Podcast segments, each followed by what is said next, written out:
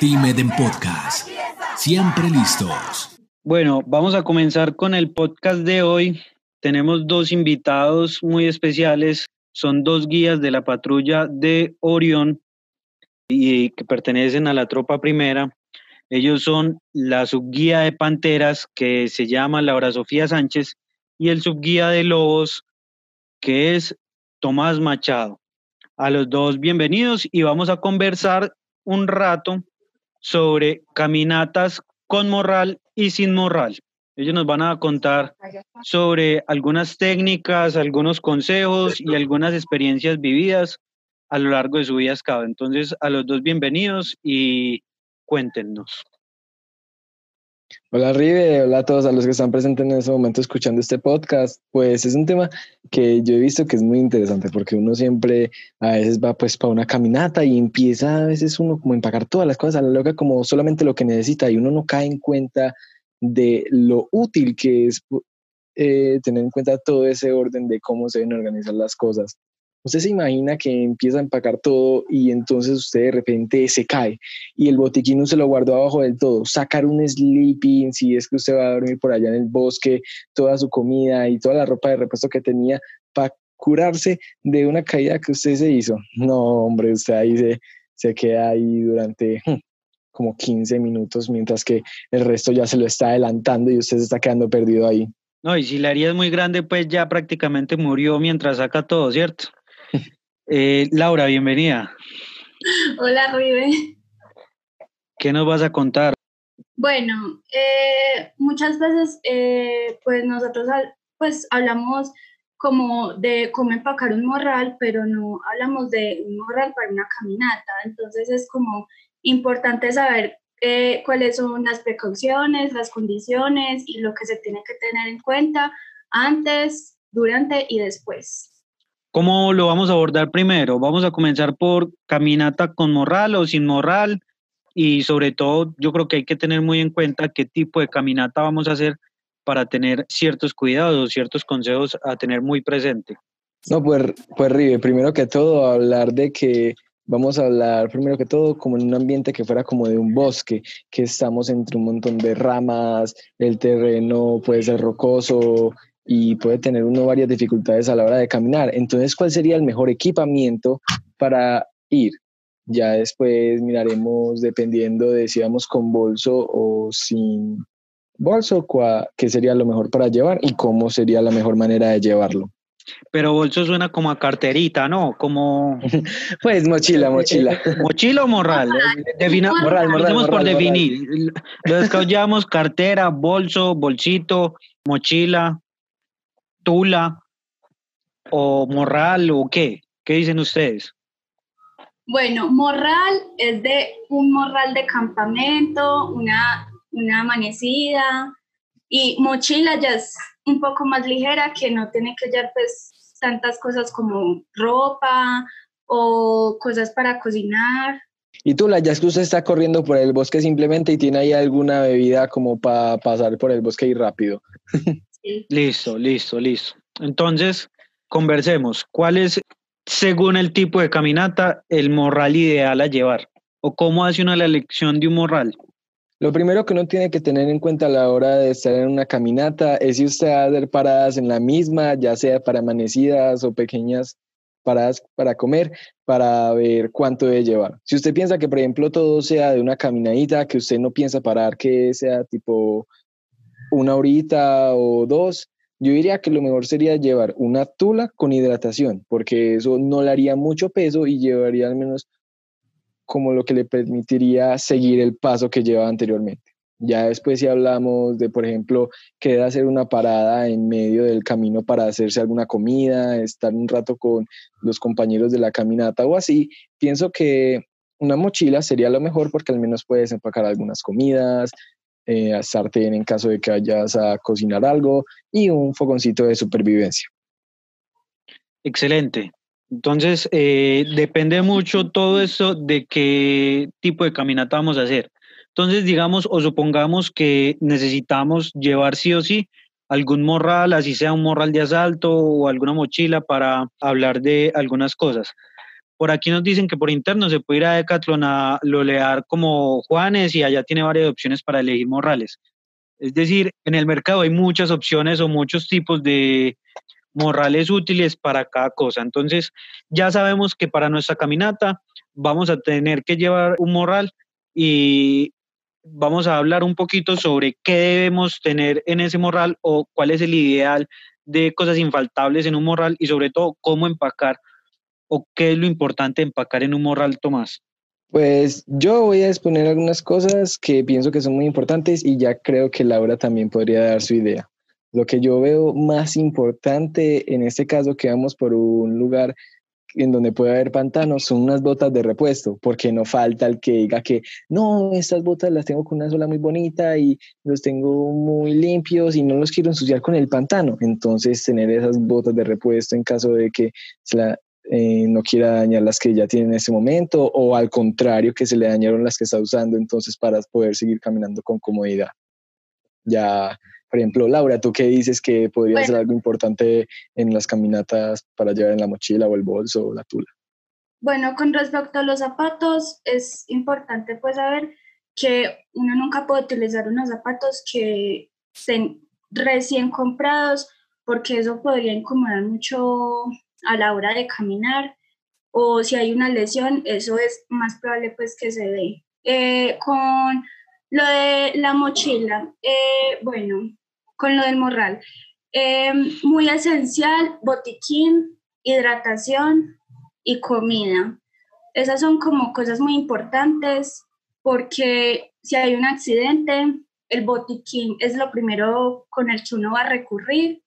Hidratación en, mientras uno va caminando y la comida para ir haciendo algunas paradas y otra vez retomar como el aliento. Excelente. Bueno, estamos hablando mucho de cuáles son eh, los elementos del morral, pero ¿qué cosas debemos tener nosotros en el equipamiento? En, eh, ¿Qué debemos tener puestos o cuál es el ideal de cosas según las caminatas, según el largo de estas o eh, la intención de, caminar? ¿Qué dice Laura? Bueno, lo primero, con, bueno, los zapatos ya están listos es recomendable que los zapatos sean lo más cómodos posibles o que estén diseñados para caminar. Eh, algo también importante es que muchas veces nosotros no nos fijamos como en las medidas que utilizamos. Eh, bueno, las medidas son importantes porque eso también nosotros hacemos demasiado contacto con esto. Entonces la idea es ponernos unas medidas cómodas o que estén adaptadas al ejercicio o al movimiento. Al tener como un apoyo extra, un palo o cualquier otra cosa para tener un segundo agarre. Sí. Una cosa que, por ejemplo, decía un jefe hace mucho tiempo era que súper fundamental no ir con las uñas largas a, una ah, caminata. Sí. Cosas básicas, cosas esenciales. Y también, por ejemplo, andar con una uña enterrada, no hay nada más incómodo, pues. Sí, sí, eso sí es verdad. No, obviamente, a pesar de que uno tiene su, su mochilita y todas sus cosas, yo pienso que uno siempre tiene que tener los objetos más importantes a la mano. Entonces, una riñonera, yo también podría decir que es algo que le permite comodidad a uno y tener como otro bolsillo extra que le permite llevar alguna eh, navaja por si se enreda con algo o alguna cosa así que le pueda servir de mucho si lo coges la oscuridad, alguna linterna y, y ya. Bueno, yo creo que y como recomendación, lo principal que uno debe tener o pensar antes de iniciar una caminata es en la comodidad de uno. Porque lo que te puede estar molestando como un simple detalle al momento de iniciar la caminata es lo que te va a estar torturando durante y al final de ella. Es decir, si sentimos que los zapatos nos quedan un poquito incómodos, si sentimos que las medias nos quedan un poco apretadas o si nos pusimos muy poquito, entonces creemos que de pronto nos puede hacer una ampolla o si por ejemplo el pantalón nos está apretando mucho y preferimos ponernos una pantaloneta, una sudadera, unos shorts. Es decir, yo creo que para caminar hay que entender muy bien nuestra comodidad, nuestra seguridad y sobre todo que disfrutemos del hecho de caminar. Eh, las caminatas no deberían ser o se deben pensar siempre para que sean un disfrute y una experiencia agradable. Nunca, o el ideal o lo que pretende uno es que siempre que salgamos a caminar podamos disfrutar del paisaje, podamos conocer lugares nuevos y estar rodeados del entorno. Si es en la naturaleza o, por ejemplo, hay que tener unas medidas de seguridad muy importantes a la hora de caminar por carretera. Podemos hablar un poquito de eso. ¿Qué dicen ustedes o qué creen o qué piensan que hay que tener en cuenta para caminar en carretera? Eh, al, andar en carretera, muchos podrían pensar que no hay gran importancia por dónde uno camine, pero esto no solamente nos permitirá... Si, por ejemplo usted anda por la mitad de la vía, papá... claro, habrá gente que después no a que también piense por ahí, quién sabe, pero hay que aclarar que es muy importante tener en cuenta uno por dónde está yendo, si está yendo por la parte de la izquierda, por la parte de la derecha o así. Lo importante es ir más que todo en una posición en donde los carros lo vean a usted claramente, para que después no sea que vayan como a gran velocidad y no se den cuenta de que usted está ahí y ya pase lo que no queremos ni siquiera nombrar, que a veces las palabras atraen las cosas que pasan en el día a día. listo, listo. listo, listo. Laura, ¿qué dice? Aparte de, que, de ver los carros. Bueno, eh, lo que dice Tomás es muy importante. También en carretera, sobre todo de noche, eh, tratar de, no sé, ponernos reflectores o algo para que la luz eh, refleje pues contra nosotros y que, se, y que nosotros estemos más visibles ante los demás, porque muchas veces nosotros no nos damos cuenta de eso y puede que, que pase un accidente. Excelente. Bueno, hablemos de un poquito de cuál es el orden ideal, por ejemplo, para empacar por una caminata de, hablemos primero de una caminata sencilla de dos horas y otra de ocho horas. ¿Qué es lo fundamental de qué poner arriba, qué poner abajo, qué poner en el medio, para que esto sea mucho más fácil, más seguro y más cómodo? Bueno, lo más importante a la hora de ponerlo de abajo es lo que vamos a utilizar en el momento, o sea, lo que es menos problemas que utilicemos, pero que igualmente pues es importante, o lo que vamos a utilizar muy tarde en la caminata.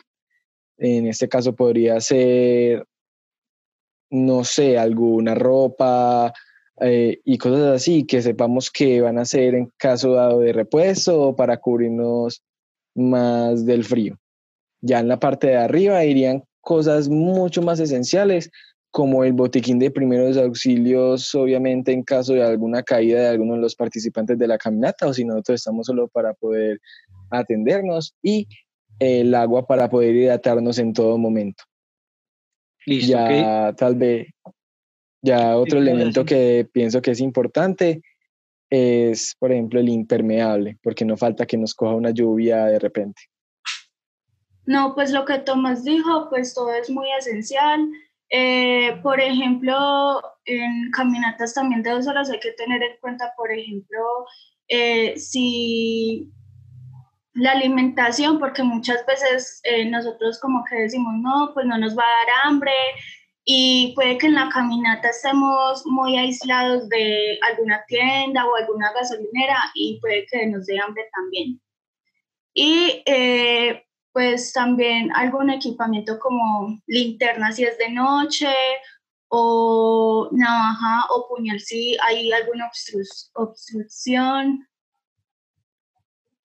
Vení, Laura, pero entonces si yo quiero llevar la comida, entonces ¿dónde la meto? Porque si la meto abajo del todo, pues normal, no. No, se, la se estripa, se estripa, se le quiebra el huevo. ¿Qué? ¿Cómo así pues, que se me va a quebrar? Entonces, ¿dónde lo pongo? ¿Dónde pongo la comida? ¿Dónde dice Laura que sería el ideal?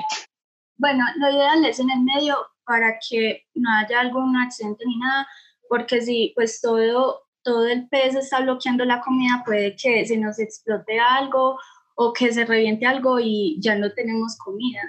Que se nos haga migas el pan, eso es grave. Bueno, normalmente en las caminatas se recomienda, sea como ralos y morral, parar cada cierto tiempo, hacer unas pausas. ¿Qué opinan ustedes o qué tienen por decir? Bueno, frente a eso, eh, es importante también preparar el cuerpo antes de caminar, porque si no preparamos el cuerpo, eh, eso también es muy probable que nos den algunas lesiones. Pues eh, durante, durante la caminata se pueden hacer algunos descansos de 5 a 10 minutos, estirar el cuerpo o tratar de relajarnos un poquito para que pues sigamos el ritmo. Listo. No, obviamente los, las paradas en las caminatas me parece que son súper importantes, obviamente teniendo en cuenta que uno debe tener su límite a la hora de relajarse, porque no falta quien dice que un relajo en la caminata es llegar y acostarse en medio del suelo para, para así supuestamente relajar todo el cuerpo, porque eso haría que parara pues nuestra nuestros latidos del corazón y nos podría después hacer un daño. Algo que veo que están comentando en este momento las personas que están presentes acá, de qué tan importante es el ritmo. El ritmo es, si no estoy mal, ese como... Ese jueguito que uno dice, ritmo, atención. Diga usted, no. No, no, no. El ritmo es como, pues, el mismo nombre lo dice, es ese pequeño compás que uno lleva a la hora de caminar. No ir en una, ir en una caminata donde usted va adelantando y va retrocediendo hacia el azar, obviamente no le va a ayudar ni a usted ni al grupo. Entonces lo mejor es llevar un ritmo, o sea, tampoco ser tan estrictos, pero más o menos como acercándose a lo que sería normalmente una caminata que hasta hemos visto con algunos de los soldados o cosas así. Tener un ritmo nos, nos, permite ir mucho más cómodos frente a pues el grupo y el terreno. Hablemos de un poquito de cuáles son los cuidados o consejos que ustedes creen que son importantes a la hora de caminar solos y también en conjunto, que me parece algo muy importante a tener en cuenta de cuando estoy caminando con alguien más o con varias personas, cómo distribuirnos, cómo es la mejor manera para mantener ese ritmo que habla Tomás, o por ejemplo en carretera, cuál es el ideal de todos caminar, pues hablemos un poquito de esto. Bueno, pues cuando estamos en grupo hay que tener en cuenta, por ejemplo, el ritmo que las demás personas llevan, porque no todo el mundo tiene el mismo ritmo. Entonces, que todos estén a un ritmo parejo eh, para que ninguno se quede atrás eh, o que ninguno se adelante más que los demás. Entonces, que todos vayan juntos eh, pues al mismo ritmo y pues también dependiendo de la capacidad física que tenga esa persona. Y obviamente cuando uno está en grupo no faltará quien pregunte, venga, pero yo estoy muy rellenito de amor, yo no soy capaz de ir al así como yo, así como yo. y a veces me dejan atrás. Entonces, ¿qué hago? ¿Qué les digo? Ah, muchas veces para poder ir más juntos, más compactos, lo que uno puede hacer es que las personas que tienen más dificultad para caminar a ese mismo ritmo o las que son más lentas vayan adelante y las que van más rápidas van atrás. Así revisan que el grupo siempre vaya unido y que obviamente, como comentó anteriormente Laura, nadie vaya muy adelante ni muy atrás. Bueno, yo ahí como para complementar, es una frase que me dijeron y también aprendí en la vivencia y es que en los scouts no dejamos a nadie atrás, a nadie. Y pues podemos terminar esta sesión con algunas anécdotas que tengamos sobre cosas que nos haya pasado en, caminatas, experiencias, maluqueras que nos haya dado o logros chéveres que pensamos que no lo íbamos a, dar y, al final sí lo logramos. Vea, yo les, pues, yo les puedo comentar la primera. Imagínense pues que era un campamento de tropa en donde nos bajamos en el en todo en todo la piedra del Peñón y teníamos que llegar a San Carlos. No, perdón, era San Rafael. Era San Rafael. Póngale usted unas bien andados unas seis horas. Esa caminata duró por ahí nueve horas la primera hora de uno caminando, ah, no, uno es tan ridículo que se pone que, da, calentar, ¿eso para qué? Yo estoy súper listo. Esas botas me quedan bien, súper bien, doble media, que porque íbamos a caminar un ratico, listo. La primera hora, espectacular. La segunda hora ya uno sentía como, uy, este morral me está fastidiando aquí, me está molestando acá. La tercera hora, ya usted está mamado y no quería hablar con nadie y solo quería llegar. O sea, usted dice, pues madre, lleguemos aquí o me salgo de los scouts o esto no es para mí o qué pereza. Pero de un momento a otro todo se complica. A un compañero le habían quitado su morral porque eh, era del ejército. Entonces él venía arrastrando su morral en un costal. Y él dijo, yo no aguanto, me quedo aquí. Entonces, como en los scouts no dejamos a nadie, al que era el guía y yo que era el subguía, nos tocó hacernos cargo de ese morral. Entonces llevaba yo mi morral, yo que soy bien bajito, y mi morral me llegaba casi a las rodillas, es decir, en cada paso me daba yo nalgadas, me daba juetazos con el bolso.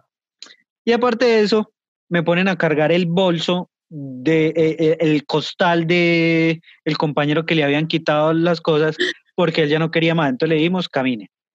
Entonces, a partir de la tercera hora hasta la novena hora fue un via crucis donde caí muchas veces, donde eh, lloré. Imagínense que para poder llegar éramos cada uno almorzando mientras caminaba con la coquita, el, el impermeable y cada uno era tapándose y, pues íbamos caminando muy lento con el costal a, cuestas y, y, fue un sufrimiento que yo digo y qué pena que lo diga un jefe de tropa. Caminar es para mí la peor experiencia de los scouts, pero una de las más necesarias y de las que más aprendizajes le deja a uno. ¿Qué, ¿Qué, historia tienen ustedes? Por ejemplo, a mí me dijeron una que usted se está ahogando en una caminata, Tomás. No, no, no, ahogando, ahogando no. Es una experiencia de jamboree. Es un decir. pues, o sea, es que sí, es una manera de expresarlo, pero es una experiencia del campamento del jamboree que sé que muchos de los troperos que en este momento puedan escuchar esto tienen muy presente en sus vidas y es que obviamente como actividad de la misma se tenía planeado que todos fuéramos en un conjunto a una zona para armar vivacs. Eso me hace pues pensar obviamente que hay que tener muy en cuenta el peso que se le da a cada persona para llevar a un campamento, porque sin darnos cuenta tal vez le damos algo exagerado y pues sí, después termina como uno no le gusta. Íbamos ya caminando, íbamos haciendo pequeñas actividades mientras que estábamos en la caminata, por ende pues nos, íbamos, nos íbamos dando descansos al cuerpo, pero íbamos activando la mente y nos permitía estar pues alegres en cada paso que dábamos, compartiendo con nuestros compañeros, dándonos pequeñas risas mientras que íbamos viendo cómo los errores del desafío anterior nos podrían ayudar para el futuro. Después de repente llegó la noche y también llegó la lluvia nosotros seguíamos caminando porque pues teníamos la emoción de llegar al lugar de campamento cuando va llegando alguien de adelante y nos va diciendo que nos devolvamos. Fue ese pequeño mensaje el que a todos nos dijo como, no, a algunos se le habrá salido alguna palabra por ahí, que vamos, que yo soy muy pacífico, yo no digo palabras, gracias a todos. Solo se montan buses. Eso es otra experiencia, eso es otra experiencia para contar en otro momento. Sí. Entonces, yo pues, ay, bueno, ya, ya que digamos, y yo ahí llevaba con mi morral y que le estaba llevando un plástico a mi patrulla y pues por la adrenalina de seguir adelante no estaba sintiendo nada. Cuando de repente empiezo a toser y me empiezo a sentir como maluco y me empiezo a sentir como débil y sin yo tener ganas ni de tristeza, ni mucha alegría, ni yo no sé, empiezo a llorar. Cuando me va recibiendo una de las patrulleras eh, de la patrulla, de una patrulla femenina, va sintiendo mi temperatura y resulta que tenía fiebre. Había hecho un sobreesfuerzo tal que me había dado fiebre. Por suerte, en ese jamboree fue pasando un bus que fue recogiendo a las personas que se sentían más mal y en ese caso pues me recogió. Ah, desde ahí viene la, la práctica de montarse en bus. Listo, cogió la maña. ¿Y qué dice Laura? Bueno, pues yo experiencias muy malucas nunca me ha tocado a mí, pero sí le ha tocado pues a otra persona de, pues conmigo. Pero una buena fue cuando estaba en explorador que estamos caminando muy, muy rápido.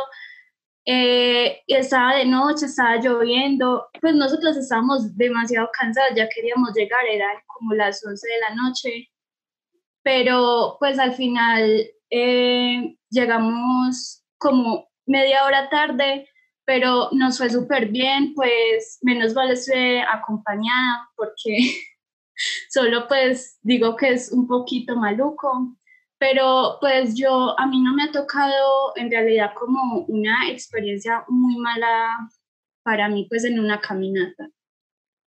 Bueno, no, muchas gracias a ustedes dos. Vamos a abrir el espacio para que si algunas de las personas que están aquí quieren preguntar, comentar algo, es el momento. Y ya para darle cierre eh, con algunas conclusiones pues como a este tema. Entonces, ¿alguno de los que está quiere comentar algo? Hola, buenas noches. Eh, Súper bacana, pues, como la conversación. Y quería preguntarles eh, si ustedes fueran, eh, si pudieran calificar qué tan necesario es prepararse para una caminata de uno, siendo muy poco, pues o nada, a diez, qué tan necesario y, y es prepararse para una caminata. Y más si es de un nivel eh, scout, por así decirlo. Diez. 10 sin dudarlo, 10, 10, 10. Sin duda. Listo, listo. Gracias, Sara. Bueno, eh, ¿qué tienen por decir? ¿Qué recomendaciones, qué consejos dan a toda persona o a todo scout que vaya a tener una caminata sin importar sea con morral o no? Y si es cortica o larga. Bueno, eh, como Como preguntó Sara, pues es muy importante preparar el cuerpo antes de una caminata, sea muy cortica, eh, pues porque es prevenir, es prevenir. Uno siempre tiene que prepararse físicamente, tratar de, no sé, hacer ejercicio o caminar algunos metros eh, por la casa o en la unidad para que el cuerpo se esté preparando para una caminata. Gracias. No, pues yo decirle a todos los que están escuchando en este momento, sea la caminata que sea, vayan cómodos, no se arriesguen a decirse a sí mismos que con eso pueden ustedes, que después les es un infierno, algo que ustedes pensaban que iba a ser algo muy bacano, después les puede ser un infierno. Y que no les dé miedo tener guardado en un bolsillo secreto alguna barrita de esas de cereal o barritas energéticas, que eso les ayuda siempre y cuando, porque les da un poquito de energías, pues para eso se llaman barritas energéticas. Excelente, bueno, entonces eh, muchas gracias a ustedes, muchas gracias a las personas que nos escuchan hoy y esto fue todo en el Team en Podcast del día de hoy. Muchas gracias. Gracias, Rudy. Team en Podcast, siempre listos.